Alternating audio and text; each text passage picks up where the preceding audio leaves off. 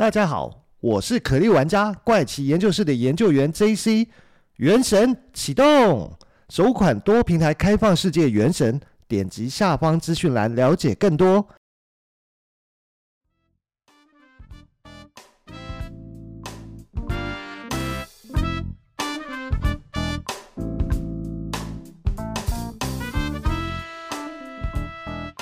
欢迎收听怪奇研究室，我是研究员 JC。大家这周过得好吗？还记得在前几集的时候，有跟大家分享过，研究员会尝试去联络一些自己曾经买过啊，然后又喜欢的商品，是不是能够提供一些优惠团购给研究室的朋友们？今天呢，就要来跟大家分享哦，这一集是第一个愿意提供研究员这样合作的品牌哦。那这个品牌呢，其实是一个电商水饺品牌，它叫做万万两水饺。那这其实不是一个品牌的商业合作哦，是我主动去联络品牌，提供给我一个团购合作的这种形式哦。那可能有些听众朋友也听过或者是知道这个牌子哦，因为这个牌子呢，其实就是钱柜 KTV 的水饺供应商哦。研究员在两年前就是因为知道万万两是钱柜水饺的供应商后，就开始买他们家的水饺，一直吃到现在啊。过去呢，其实也买过好几种不同的口味哦。不过吃来吃去呢，我还是最喜欢的是虾仁口味的水饺。但是这一次我发现他们也有剥皮辣椒的猪肉口味，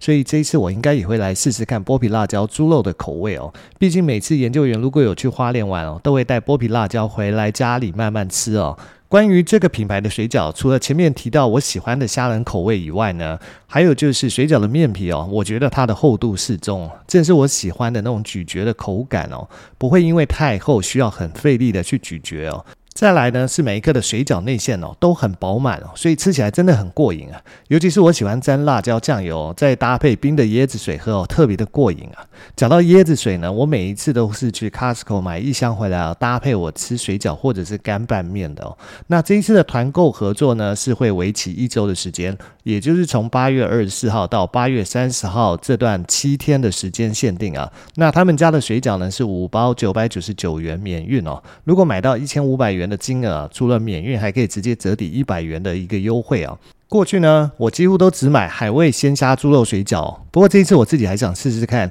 高丽菜韭黄猪肉水饺、剥皮辣椒猪肉水饺跟宜兰三星葱猪肉水饺来试试看哦。还有韭菜盒猪肉馅饼跟宜兰三星葱猪肉馅饼也很吸引我，我也想要这一次来试试看啊！欢迎跟我一样喜欢吃水饺的朋友，可以在这一集的资讯栏里面，或者是在怪奇研究室的 IG 啊，或者是 Facebook 的粉专啊，都可以看到关于这次跟万万两水饺合作的购买网址啊。然后本来想谈的另一项也是我很喜欢吃的食品哦，不过这个品牌方啊始终没有给我任何的回应啊，所以下一个呢，我想要去沟通我喜欢喝的一项饮品啊，如果有谈到优惠合作的话，我会在之后的节目中再跟大家分享。那接下来就让我们开始今天的节目内容吧。讲到今天要讲的节目内容呢，首先要先讲一个城市哦，那是在美国田纳西州的诺克斯维尔哦。不过这个城市呢，可能很多的听众朋友都没有听过这个地方。说实话，要不是做这一集的节目内容，研究员本身也不认识这座城市啊。不过我上网查，有时候发现，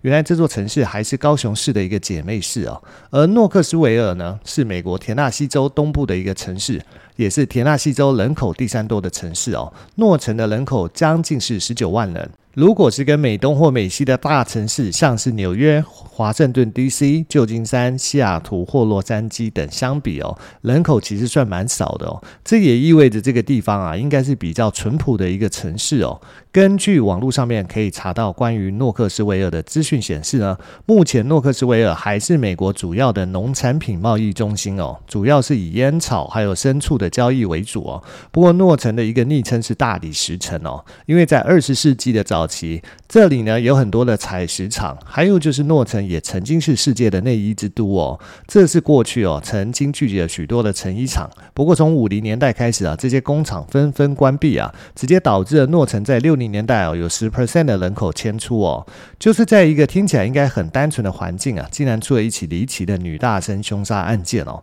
这是一位当地的女大生啊，在租屋处被人杀害啊，还有跟她同住的男室友为了救她也身中数刀啊，可是，在后面却成为警方的重点怀疑对象。即便后来有人主动自首承认杀人哦，警方还是觉得男室友才是真正的凶手。那么，这到底是怎么一回事呢？男室友到底是不是凶手呢？那今天就请大家跟我一起回到二零零四年的田纳西州诺克斯维尔来一探究竟吧。本起的案件受害者呢，叫做乔尼亚贝瑞尔。他是在一九八三年八月二十六号出生于田纳西州的诺克斯维尔，在案发的时候呢，只有二十一岁。当时他还是一名田纳西大学心理系的学生。乔尼亚为了省钱，决定要找一个室友一起合租公寓。不过比较特别的是，他找的不是女室友，而是一位男室友。这位男室友呢，叫做杰森·艾玛米哦。但是乔尼亚的闺蜜啊，在听到她这样的决定之后呢，都劝她不要找男性室友合租啊，因为呢，是乔尼亚第一已经有男朋友了，这样很有可能会造成男朋友的误会；第二是担心男室友如果变成伤害他的人怎么办呢？不过乔尼亚非常相信杰森的为人，并且说住的地方有一个男人呢比较安全可靠，所以还是坚持要跟杰森成为室友。就这样，两人就成为一起合租公寓的室友。但是令人感到惊讶的是，他们成为室友才一个月的时间啊，乔尼亚就发生意外，就在公寓被杀死了。那这起意外呢，发生在二零零四年的十二月六号凌晨四点了。诺克斯维尔警局呢，接到一通从加油站的便利商店打来的报警电话，电话那一头有一个男子说，他住的公寓发生了杀人命案。他和室友被一位蒙面男子持刀袭击了，现在室友生死未卜啊！很快的，马上就有两名警察赶到加油站的便利商店哦。他们发现了一名浑身是血的男子坐在地上，在他的脸上、手臂跟胸口都有不同程度的刀伤哦。而这名男子呢，就是刚刚报案电话那头的那名男子，他也就是乔尼亚的男室友杰森。杰森在见到警察赶到以后呢，立刻站了起来。他告诉警察，他还有一位室友叫做乔尼亚，可能还没有脱离危险哦，因为他在逃跑的时候还听到他的尖叫声啊。于是杰森拖着满身的伤痕哦，带着警察来到案发的公寓啊。这里距离加油站有一公里左右的距离哦。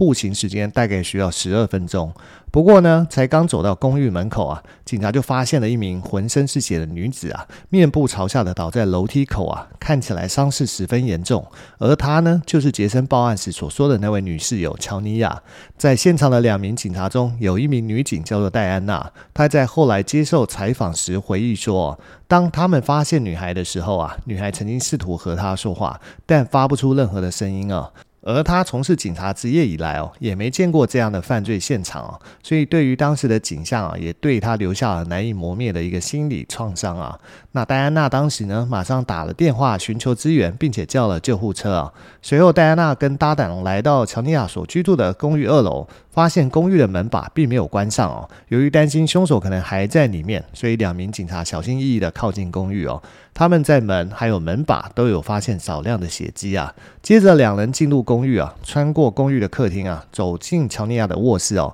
发现里面一团乱，到处都是血迹哦，看得出来这里曾经发生过激烈的打斗啊。随后两人检查了公寓跟其他地方啊，但都没有发现其他的可疑人士哦。就在这个时候，救护车也赶到现场啊，所以乔尼亚跟杰森就赶快被送到医院去进行急救。不过，就在乔尼亚抵达医院几分钟之后啊，就由于伤势严重而不治身亡啊。法医在他身上啊，一共发现了二十二处的刀刺伤哦，然后右手有防御性伤口，但没有发现致命伤。那乔尼亚的死因呢，主要是因为失血过多啊。但是乔尼亚贝瑞在身亡的时候才只有二十一岁哦，而且他才在六周前才搬到诺克斯维尔，而乔尼亚正在田纳西大学攻读儿童心理学的学位哦。在他搬到这里之前呢，其实乔尼亚是就读密西根法学院的。如果说一切顺利哦，他其实在两年后就要毕业啊，并且成为一名法律专业人士。不过乔尼亚他自己是很喜欢小孩啊，所以他告诉他的父母，他不希望一辈子都在阅读法律工作相关的文件。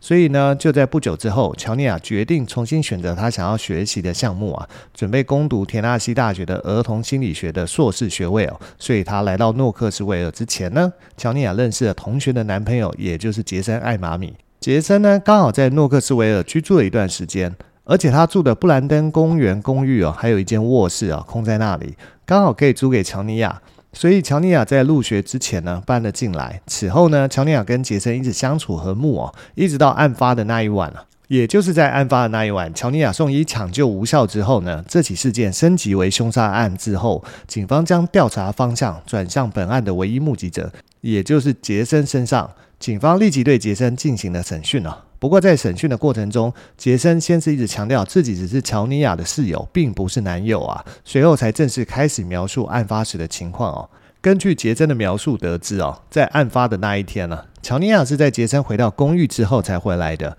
然后乔尼亚大概是在十一点的时候回到房间去睡觉，而杰森则是在晚上十二点左右将作业完成，接着才回到房间去睡觉。当时公寓里一切都还正常。可是就在他入睡不久后呢，他突然就听见乔尼亚在他的房间里发出尖叫声哦。一开始杰森还以为是乔尼亚做噩梦，打算过去看看。可是他没想到的是，他一打开房门就看见一名蒙面男子啊，持刀从乔尼亚的房间出来啊。杰森还没反应过来这是怎么一回事啊，蒙面男子就一把将杰森推倒在地哦，然后不断的用刀攻击杰森啊。在一阵慌乱之中呢，杰森一脚就将凶手踹倒在地上啊，然后趁机冲出公寓报警啊。在了解情况之后呢，警方立即对案发公寓进行详细的搜查，看看能不能找到什么有利于办案的线索吗？不过，警方发现公寓的前门跟后门都没有被破坏过的痕迹，但是在前门的把手上有发现血迹啊。警方初步判断，这应该是乔尼亚在逃离现场时所留下来的。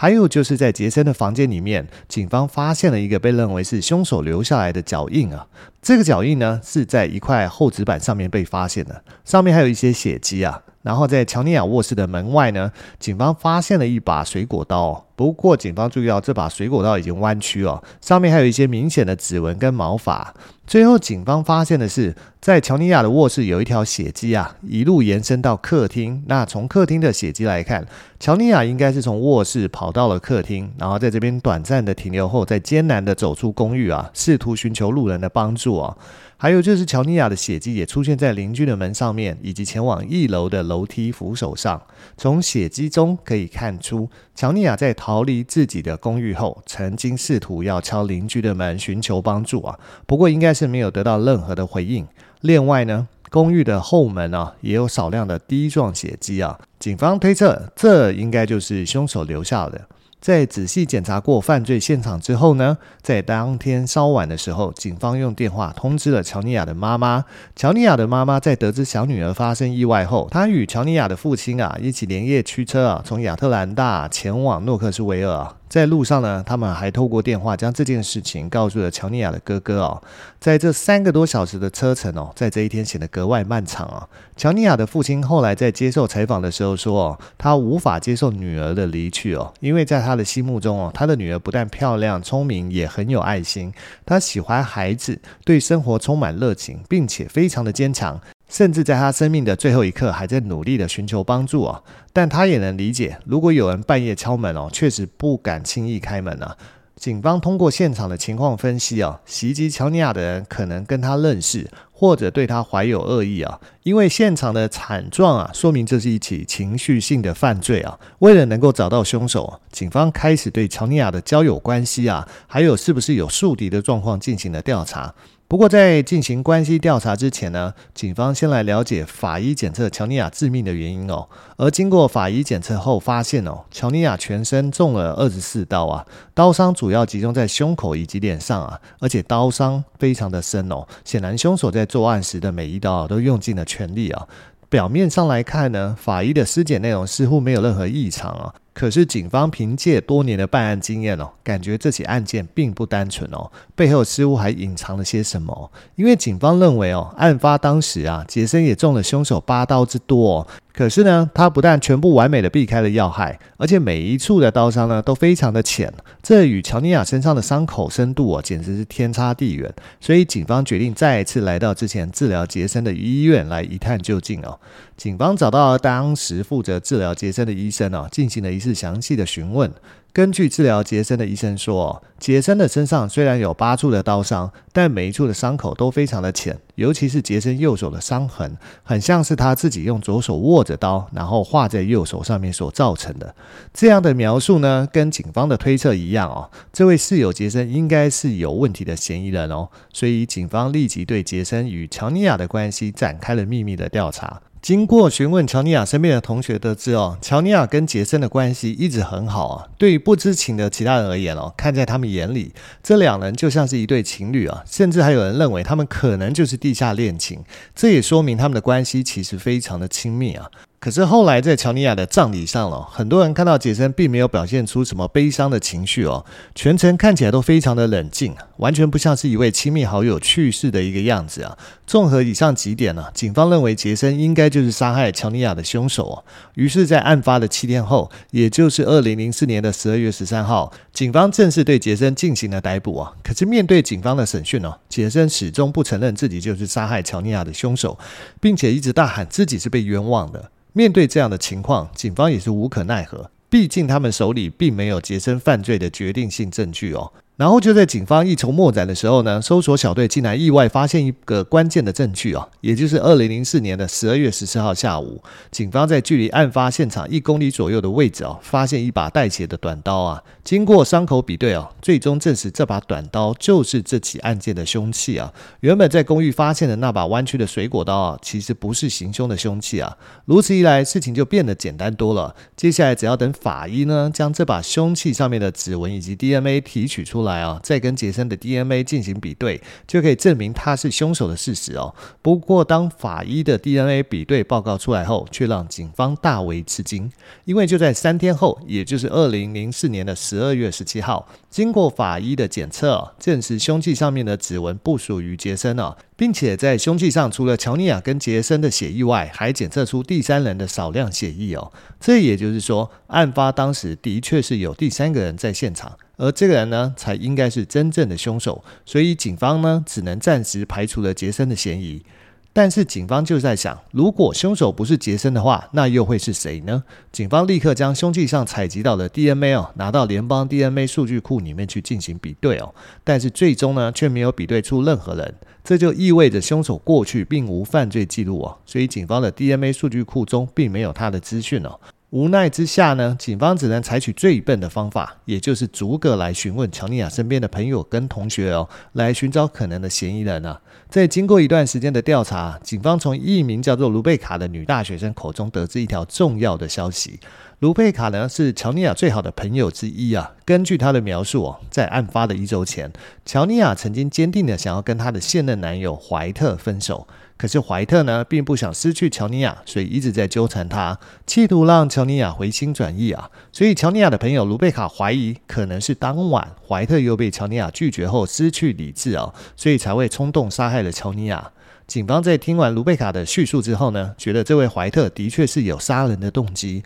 便将怀特呢带回了警局协助调查。不过在审问的过程中，怀特坚决否认自己有杀人。并且解释说，乔尼亚虽然提出要跟自己分手，但他从来没有因为这件事情生乔尼亚的气，反而觉得是自己亏欠了乔尼亚什么，所以当初是他先做了对不起乔尼亚的事情，所以乔尼亚才会提出要分手。因此呢，每一次他找乔尼亚都只是为了要道歉，从来没有想过要杀害乔尼亚。虽然怀特在讲述的时候表现得非常诚恳，看起来不像是在撒谎，不过警方在办案是要讲求证据的，所以还是向怀特询问了当晚他的一个活动足迹哦。根据怀特的说法，在案发的当晚呢，他先是跟室友去了酒吧喝酒，喝到晚上十一点左右才回到宿舍，然后呢，他就跟室友一直在宿舍里面打牌，打到快天亮了。才结束去睡觉啊！听完怀特的说法后，警方立即找到了怀特的室友进行确认哦。最终确认案发当晚呢，怀特的确一直在宿舍打牌，其中也没有离开过，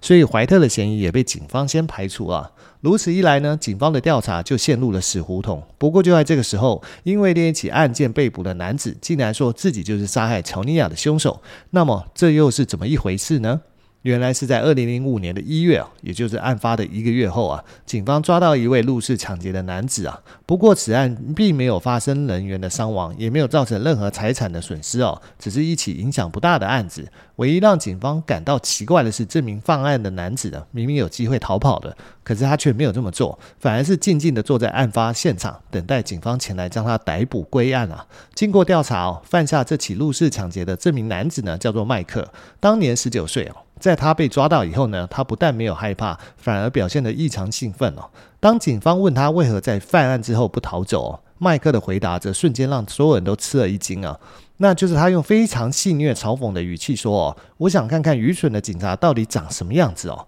我杀死乔尼亚这么长一段时间了，你们竟然还没有找上我。警方呢，万万没想到凶手会自己送上门来。”更是当着他们的面进行挑衅啊。不过警方又感觉这件事情哪里有点问题哦，所以立即将这件事情呢报告给警察局局长知道哦。接着呢，局长就派遣了那位经验更加丰富的审讯人员前来审问麦克啊。根据麦克的交代，自己垂涎乔尼亚的美貌很久了。当天凌晨在外面闲逛的时候呢，发现乔尼亚住的公寓后门没锁，所以就偷偷的溜进乔尼亚的房间哦，并且对乔尼亚性侵得逞。之后呢，他再用乔尼亚公寓里的短刀杀了她哦，还砍伤了闻声赶来的杰森哦。就在杰森逃跑之后呢，他也逃离了公寓。在听完麦克的供词哦，警方注意到他刚刚说自己曾经性侵过乔尼亚。但是在乔尼亚的尸检报告上明确的写着，并没有在乔尼亚的体内检测到男性的体液。那么这番说辞是怎么一回事呢？难道麦克在说谎吗？可是这是面临最高可能会被判死刑的罪哦，怎么会有人拿这件事来开玩笑呢？于是警方决定先抽麦克的血，再跟凶器上采集到的 DNA 做比对哦，看看能不能比对出什么。于是呢，在警方的催促下，化验结果很快的出来。但是经过比对啊，警方发现麦克的 DNA 哦。跟凶器上采集到 DNA 完全不相符哦，这也说明了麦克不是凶手。那么奇怪的是，他为什么要跟警方承认自己是凶手呢？后来经过心理医生的分析哦，麦克这个人患有戏剧化人格障碍哦，这属于一种心理疾病，通常会出现在社会的边缘人物上，由于常年被人忽视啊。因此会经常采取一些极端的手段来博得别人的关注啊。而麦克呢，就是因为患有戏剧化人格障碍，才会承认自己就是杀害乔尼亚的凶手。就连他去入室抢劫，也是因为这个原因。随着乔尼亚认识的人一个个被排除嫌疑，案件的调查也一步步陷入了泥沼。最终呢，与乔尼亚有关的人员全部都被排除了嫌疑。不过另一方面呢，乔尼亚的父母在案发后啊，一直寻找凶手啊，在努力啊。他们在公寓附近哦，分发有关女儿遇害跟可能的凶手画像的传单哦。为了得到更多的线索，他们还在附近美食街的五十辆餐车上面悬挂横幅宣传哦。还有就是附近的居民呢，也因为警方迟迟不能破案而表示不满哦。那因此让警方受到巨大的压力，还有就是警方也不知道去哪里寻找新的嫌疑人，只能在媒体上宣传关于协助破案的一个悬赏奖金。他们先将悬赏奖金提高到六万美元哦。此举呢，的确让警方得到很多线索，但这些线索对于破案都没有任何的帮助，因为大部分都是来想来骗赏金的假线索，没有一条对于破案有帮助。那不久之后呢，悬赏金额再次提高到了七万美元，可是依旧没有任何的进展，甚至是有的警察认为杀害乔尼亚的人就是他的室友杰森，所以他们才一直无法找到真凶哦。那这起案件就在没有任何新的证据出现的情况下，警方无权再对杰森进行审讯，就这样，乔尼亚的案子慢慢的被搁置下来，成为了一起当地的悬案。不过，在随后的几年内呢，乔尼亚的父母将他们的悲伤跟愤怒哦，转化成与受害者争取权益的行动哦。乔尼亚一家啊，创办了受害者希望小组啊，让许多家庭啊，在这个小组里面得到了力量跟支持啊。小组致力于受害者跟其亲人呢，通过新的立法，特别是允许展示受害者以及嫌疑人的画像哦。那乔尼亚的母亲说，虽然这些日子哦，推动这个工作非常的困难，但他们必须为无辜的女儿做一点什么事情啊？就这样过了三年，时间来到二零零七年了，这起案件终于迎来了转机啊！那是在二零零七年的九月十九号，警方接到了一通很奇怪的报案电话。报案电话的那头是一名女子啊，这名女子说呢，她的丈夫和她的男朋友打了起来，现在双方正拿着刀啊，互相对持啊，希望警方可以快来帮忙解除这个令人紧张的局势哦。而接起报案电话的警员听完了以后啊，还是觉得听不太懂这个女子到底在说什么。但是他听到了关键字，那就是拿着刀互相对峙，所以了解到这可能会演变成伤害罪的情形，马上就赶到了报案女子所说的地点。警方一进到案发屋子的房间里面呢，就看见两个很明显已经有一顿互殴痕迹的男子啊，拿着一把短刀对峙啊。看起来年轻一点的男子只穿了一条内裤，那另外一个看起来年长了一点的男子则是衣着整齐哦。警方一看呢，就明白了，这应该是女子外遇啊，被丈夫逮个正着的现场哦。于是立即喝止两人住手，并将两人一女哦，一共三人都带回警局哦，并且将三人分开审问啊。在审问后，警方得知啊，年轻的男子叫做泰勒·奥尔森哦，他的年纪是二十三岁哦。因为这家的男主人经常出差不在家，所以这家女主人就雇请了泰勒来修剪草皮哦。可是没想到长期来修剪草皮啊，剪着剪着啊，泰勒竟然就跟这家的女主人发生关系啊！本来他们之间的事啊，一直没有人发现哦。不过没想到的是，今天这家男主人竟然提前回家啊，也没有通知女主人，才会发生这起妻子外遇被抓包的状况哦。当然呢，在男主人发现这情形后啊，气得跳脚啊，二话不说就跟泰勒打起来。好在两人都没有真的下重手，所以没有发展成流血事件。不过此案虽然有道德上的瑕疵啊，但并没有触犯哪条法律啊，所以双方在保证不会再次打起来后，警方就准备放人离开警局啊。不过在临走之前呢，警方还是按照作业流程，让他们各自留下个人的 DNA 资讯啊，也就是食指的指纹啊。警方原以为这只是一起普通的民事纠纷，问完了也就没事了，却没想到将泰勒的 DNA 资讯上传到联邦数据库之后呢，数据库竟然发出了警报啊！那也就是他的 DNA 资讯竟然与杀乔尼亚的凶手 DNA 完全匹配啊！难道说这位泰勒就是杀害乔尼亚的凶手吗？于是警方立即将泰勒带回警局进行审问啊！在审问的过程中，泰勒始终否认自己杀害了乔尼亚，甚至还反问警方说乔尼亚是谁？